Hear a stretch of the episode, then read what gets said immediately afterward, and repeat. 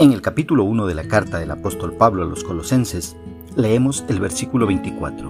En la traducción Reina Valera de 1960, la palabra del Señor dice, Ahora me gozo en lo que padezco por vosotros, y cumplo en mi carne lo que falta de las aflicciones de Cristo por su cuerpo, que es la iglesia.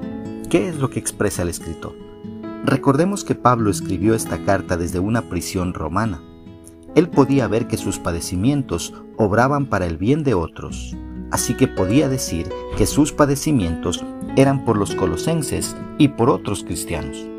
Por eso dijo, Ahora me gozo en lo que padezco por vosotros y cumplo en mi carne lo que falta de las aflicciones de Cristo. A pesar de su muerte en la cruz, los enemigos de Cristo no habían saciado su apetito de hacerle daño, así que encausaron su odio hacia los que predicaban el Evangelio. Fue en este sentido que Pablo cumplió lo que faltaba de las aflicciones de Cristo. Pablo sufrió por el bien del cuerpo de Cristo. Él siguió las pisadas de Jesús y fue una persona centrada en otros y no en sí mismo. La motivación de Pablo para soportar el sufrimiento era beneficiar y edificar la iglesia de Cristo. Pablo encontró santidad, crecimiento espiritual y madurez cuando buscó estas cosas para los demás. Qué interesante. Ahora, ¿cómo podemos aplicar esta porción bíblica a nuestra vida?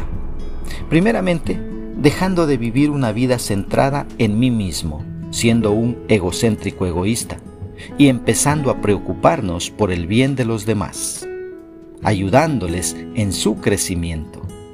Una segunda aplicación no desanimándonos de seguir firmes en nuestra fe cuando seamos excluidos o rechazados por ser cristianos y predicar el Evangelio. Más bien, siéntete bienaventurado cuando por la causa de Cristo te rechacen. Una tercera aplicación. Ayudando a que los cristianos más jóvenes puedan afirmarse en su fe y seguir firmes con el deseo de servir a su Creador. Que Dios nos ayude a poner por obra su palabra. Thank you.